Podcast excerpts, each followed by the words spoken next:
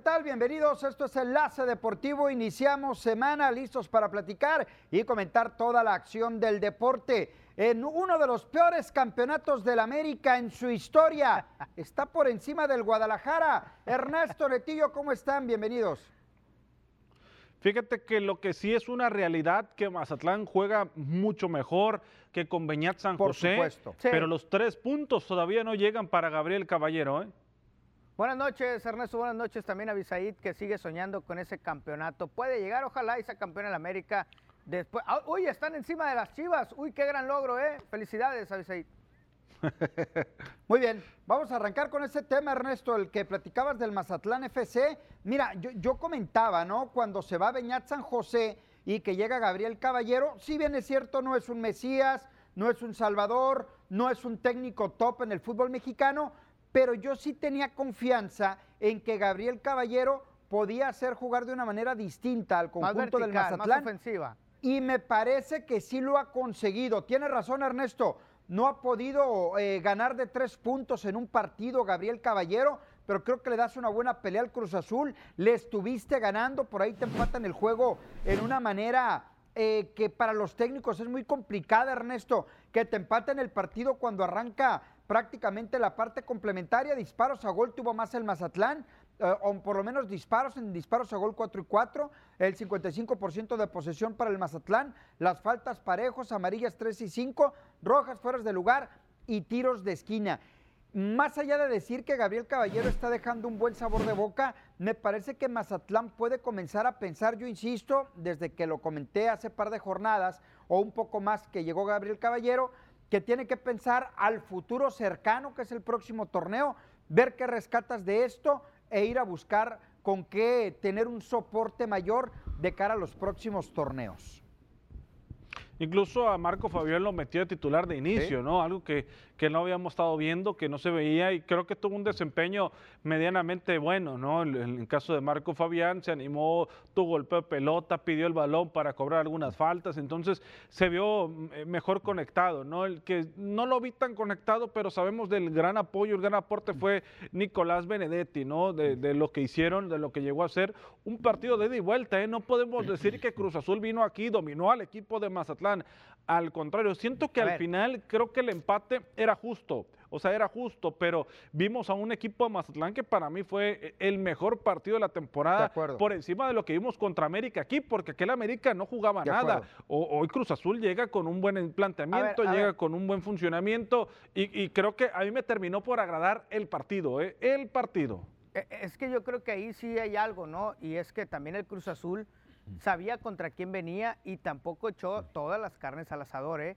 Cruz Azul también se guardó piezas, Cruz Azul también guardó eh, intensidad. Problema de ellos, Netillo, Sí, sí, problema de ellos. Pero el Mazatlán tuvo que haber aprovechado eso para ganar el partido. Digo, saca el empate y creo que es bueno. Y aprovecha a Gabriel Caballero para mostrar un mejor fútbol de- del Mazatlán. Pero también hay que ver la otra parte. Cruz Azul no era el Cruz Azul que hemos visto en el torneo. ¿Por qué? Viene de perder contra Pumas a media semana y vino y se presentó inmediatamente contra Mazatlán. Perdiste el, el miércoles y vienes y te presentas contra Mazatlán. Eh, son dos viajes, digo, no, no son viajes eh, como tal, nada más el de Mazatlán, porque el otro era en la misma Ciudad de México. Y el próximo miércoles ya tienes otra vez partido. Entonces, creo que eso también hay que, hay que valorarlo. No tampoco decir que el Mazatlán fue superior, le ganó a la Cruz Azul, con todo respeto para el Mazatlán, pero también había circunstancias por las cuales el Cruz Azul se estaba guardando intensidad, se estaba guardando cosas, algunas piezas, y al final de cuentas termina empatando. Creo que el punto le sirve más al Mazatlán que, a- que al Cruz Azul, que termina equivocándose y está pensando más en Conca Champions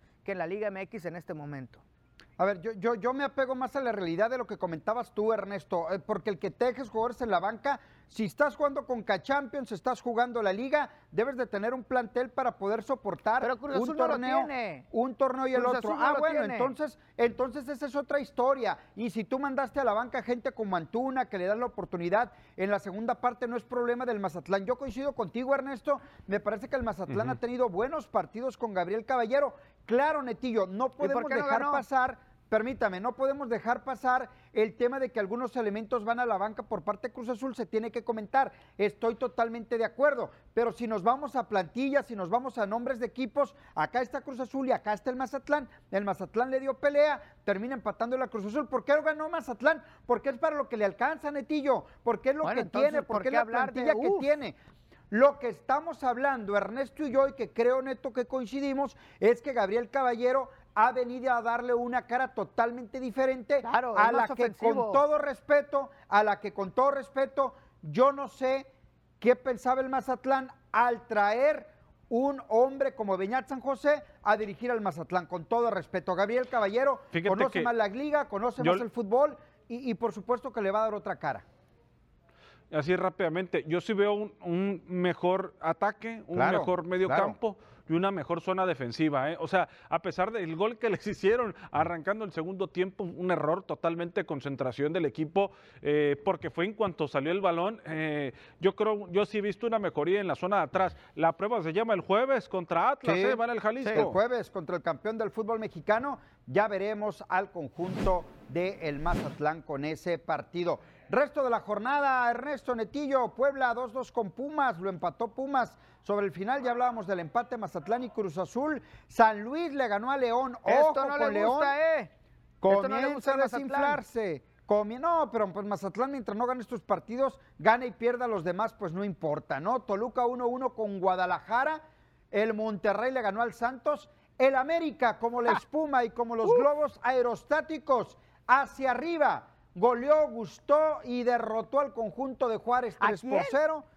Querétaro cayó en casa ante los Tigres 1 por 0. ¿A y quién le ganó la América? Pachuca un momento más estará enfrentando a Cholos de Tijuana. ¿Pero a quién le ganó la América? ¿A quién? Al que tú quieras, al que tú quieras, pero ganó. Tres pero victorias ¿por qué hablar ya de que se levantó el Super Águila, la Super América?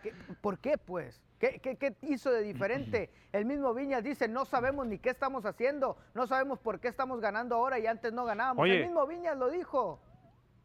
El Corvette. Lo de Juárez, lo de Juárez bien merecidísimo esa última posición. Un equipo que no juega nada y un equipo que no gana, ¿no? O sea, dijeras tú tienes méritos para sacar algún resultado. Juárez no, no, no juega nada, ¿no? O sea, ya el Tuca está diciendo, ya me quiero ir, por favor. Es último, es último el Juárez, pero de eso no tiene culpa el América, ¿no? Y, la crítica vendría si lo hubieses empatado, si hubieses perdido, pero terminas ganándole 3 por 0 y al menos pudiste haber ganado con dos eh, golecitos más. La Liañoneta aquí quedó y el Corvette amarillo y azul ya le pasó por un costado, ¿no? Pero no sé qué ya esperabas de Chivas. Ya lo dejó atrás. Pero sigue, no sé qué sigue subiendo. El América, como lo dice el título, golea, gusta, se mete al repechaje y los de arriba ya están serio candidato, serio candidato a la, América a ser campeón. Regresamos. El año que entra, a lo mejor.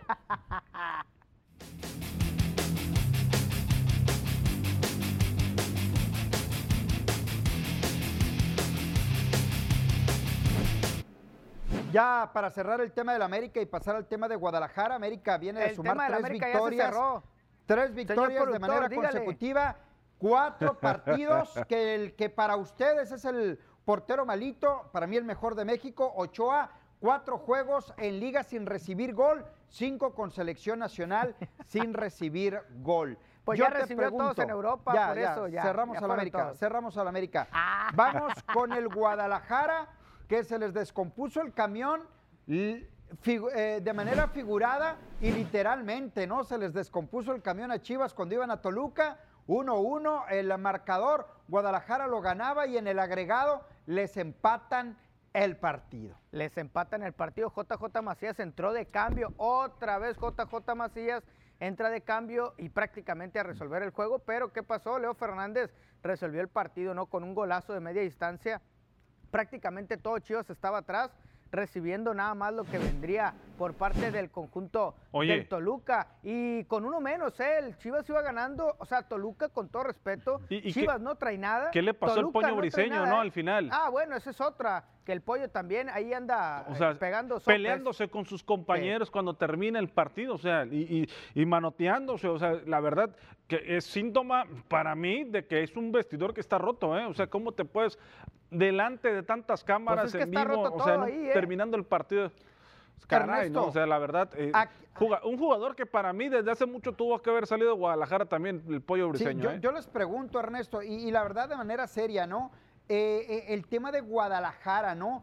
¿Quién no tiene vergüenza? Este tipo de jugadores como el pollo, como la mayoría que están en Guadalajara, el técnico Leaño que se, preocupa más por verse bonito porque lo entrevisten, o Ricardo Peláez. Se ve con limitado ese todo técnico, ¿eh? respeto, Con todo respeto, Netillo, tú, tú que eres seguidor de, este equipito del fútbol mexicano, ¿qué me dices al respecto?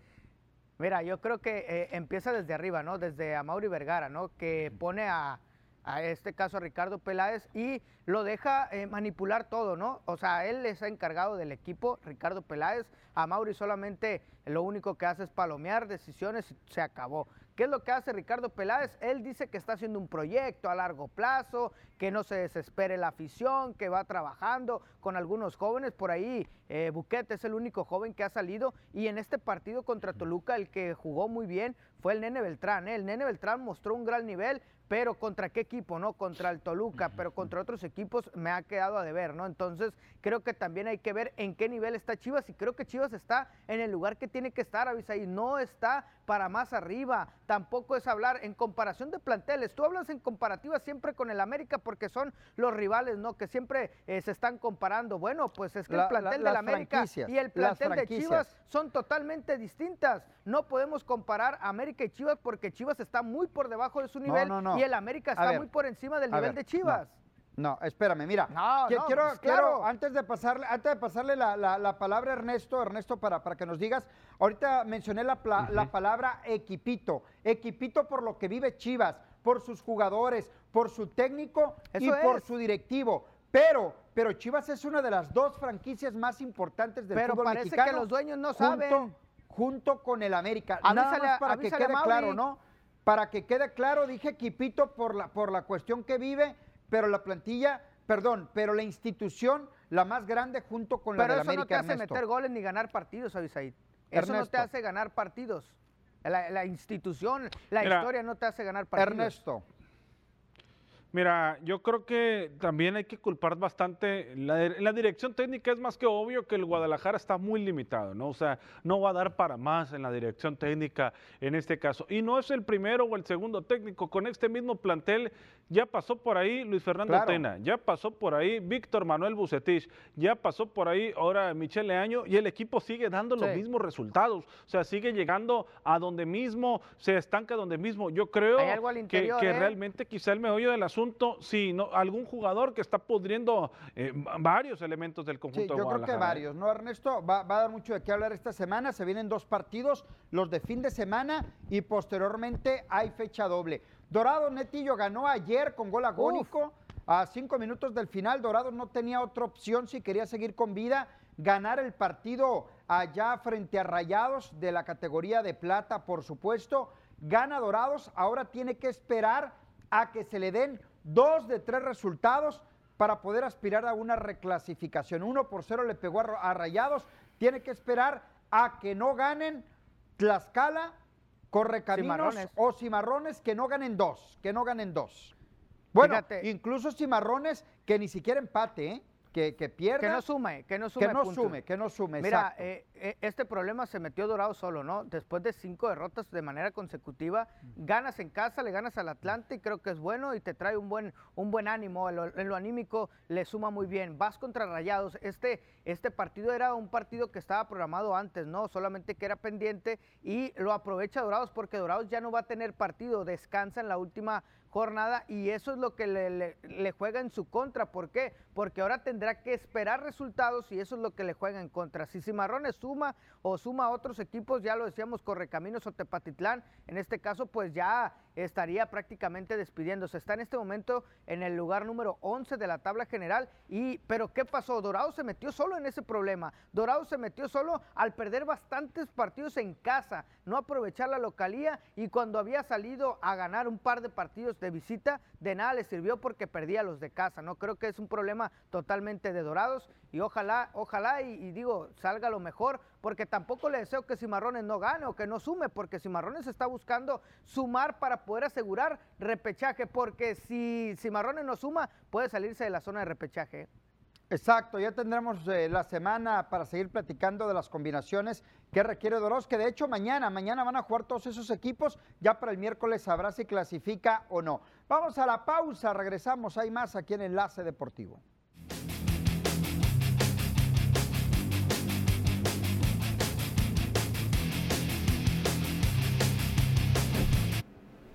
Bueno, hay que platicar del béisbol de las grandes ligas. Ya arrancó el pasado jueves, ya hay actividad y ya algunos de los mexicanos teniendo participación. Ernesto, ¿cómo viste a tu paisano, a José Urquidi, en su primera salida con el equipo de los Astros de Houston esta campaña? Eh, logró verse, logró verse el Urquidi que, que habíamos visto pronosticado durante el Spring Training se había visto sólido, se había visto viendo, sacando outs. Y el día de ayer solamente permite una carrera. Si bien es cierto, fue mediante un cuadrangular, pero logró dominar situaciones premiantes. ¿no? Llegó a tener a un Shohei Otani que le conectó doblete, puso hombres en, segunda y en tercera y logró salir del problema. ¿no? Le alcanzaba su estrategia para salir del problema y solamente limitar su actuación de cinco entradas a una sola carrera y además eh, ponchar a dos enemigos. Arranca bien, arranca con el pie derecho ante un equipo que, pega sabroso, ¿no? Teniendo, teniendo buenos bateadores, como es el equipo de Anaheim, que ahora ahí estaba en primera base Benjamín Hill, ¿no? Le tocó enfrentarlo José Luis Urquidi, pero teniendo grandes peloteros como la figura de Chohei Otani o Mike Trout también, ¿no? Sí, pues ahí está el Mazatleco, ¿no? Con un buen arranque de temporada en el mejor béisbol del mundo. Sabemos que Astros, pues tiene que ser un contendiente en su división en la Liga Americana, tratar de buscar lo que ha hecho en los últimos años, ser uno de los equipos protagonistas y creo que de ahí se debe de agarrar José Urquidi. Me parece bueno el debut de esta temporada para el de Mazatlán, Sinaloa. Por lo pronto se agencia la victoria, ¿verdad? Se lleva su primer triunfo en lo que va de la campaña. Gana Astros, gana 4-1 ganaron los Astros. Gana él y qué bueno, ¿no? Por el arranque del mexicano, del sinaloense, del de Mazatlán, Sinaloa. Mira, eh, yo creo que eso es lo más importante para Urquidi, ¿no? Arrancar con victoria después de lo hecho que la temporada pasada, ¿no? Que arranca con par de, derrotas, que creo que esto no le, no le, funcionó. Esto, ahora que arranca con victoria, habla de, una, de un trabajo más cómodo, ¿no? De ir trabajando un poco más sólido con lo que venía haciendo en Sprint Training. Creo que eso es bueno para José Luis Urquidi.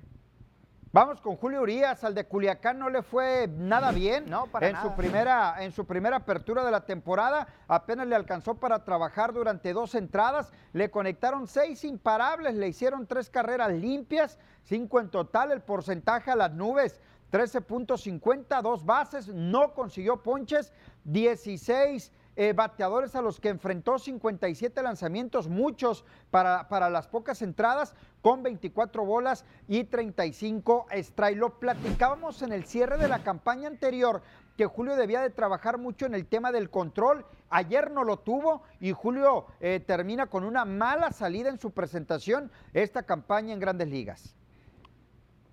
Caray, no, la verdad que sí eh, llega por sorprender solamente el trabajo que llega a tener tan corto, Julio. O sea, eh, si bien es cierto, pues tiene todavía chance para corregir eso, va arrancando la temporada y creo yo que tiene las cualidades y ya ha demostrado que tiene con qué para saberse sobreponer. No apenas fue su primera salida. Mira, yo creo que eh, no no es desearle este tema de, que le vaya mal a Julio, no, nunca, ¿no? Pero en el sprint training no le fue nada bien, ¿eh? Tuvo una salida nada más que estuvo controlada las otras estuvo un poco titubeante y esto eh, que incluso él platicaba, ¿no? Que es parte de un trabajo, es parte de ir trabajando, de, equivocarte y hacer los ajustes necesarios, pero en este le cayeron temprano y esto fue lo que le complicó, ¿no? El, eh, otra vez permite otro cuadrangular y este tipo de situaciones lo van, le van mermando en sus aperturas a Julio. Creo que poco a poco va a ir va a ir controlando todo esto, pero empezar con un récord negativo para Julio, que después de haber ganado 20 en la temporada pasada, pues sí es preocupante y más con el line-up que tiene los Dodgers de Los Ángeles, pues no le permite trabajar mucho la ofensiva por el amplio carreraje que le hacen a Julio, ¿no? Pues sí, por lo pronto ayer el, inicio es con el pie izquierdo. Para el de Culiacán, Sinaloa, hay tiempo, pero necesita mejorar, mejorar rápido. Los sprint training, la pretemporada, para eso es. Si te vas a equivocar, para tratar de corregir. Y en el tema de campaña, pues ya, a, enderezar el camino. Debutó otro mexicano en el mejor béisbol del mundo, el caso de Duarte. Vamos a ver los números que arrojó el lanzador de los eh, Rojos de Cincinnati, eh, trabajando una entrada con un hit. No le hicieron carreras, no regaló bases, ponchó a dos, enfrentando a cuatro bateadores, 16 lanzamientos, 6 bolas, 10 strike. Por lo pronto, el aplauso por el debut, ¿no? Le vaya como le vaya, le fue bien, mucho mejor a Duarte, otro mexicano más en el mejor béisbol del mundo. Sí, sin duda alguna, ¿no? Qué bueno que, sigan apareciendo que y que se puedan mantener, ¿no? Sobre todo en ese arranque de temporada. Sí, el, el Duarte, el de los Cañeros, bueno, pues ya lo hemos visto reforzando, ¿no? A par de equipos aquí en la Liga Mexicana del Pacífico como relevista, como cerrador, ahora aparece como relevista eh, con los Rojos de Cincinnati y creo que siempre será bueno ver más mexicanos debutar en Grandes Ligas, el número 140 que debuta en la Gran Carpa. Fíjate nada más, pues ojalá, ¿no? Y puede emular a muchos de sus compatriotas que han cumplido en el mejor béisbol del mundo. Veíamos la semana pasada el tema de Oliver Pérez, por ejemplo, ya trabajando en su temporada número 20, que la termine o no la termine Oliver, pues ya veremos, ¿no? Pero la historia ya le escribió Oliver Pérez y ojalá que peloteros de la talla de, Duarte puedan hacer lo mismo, ¿no? Que arranquen su carrera y que tengan, que tengan campañas sólidas y una trayectoria importante en lo que es el mejor béisbol del mundo. Que lo más importante es llegar, ¿no? Ya hiciste el primer equipo, ya estás ahí, ya debutaste. Creo que lo más, eh, ya lo que sigue es mantenerte, ¿no? Lo más difícil es llegar al primer equipo. Ya lo logró Duarte, y ahora lo que le queda es mantener buenos números para mantenerse en ese primer equipo. Y ahora con la regla va a ser, creo yo, más fácil porque no van a poder estar subiendo y bajando, ¿no? Nos tenemos que ir, Ernesto Netillo. Buenas noches, nos vemos mañana. Hasta mañana.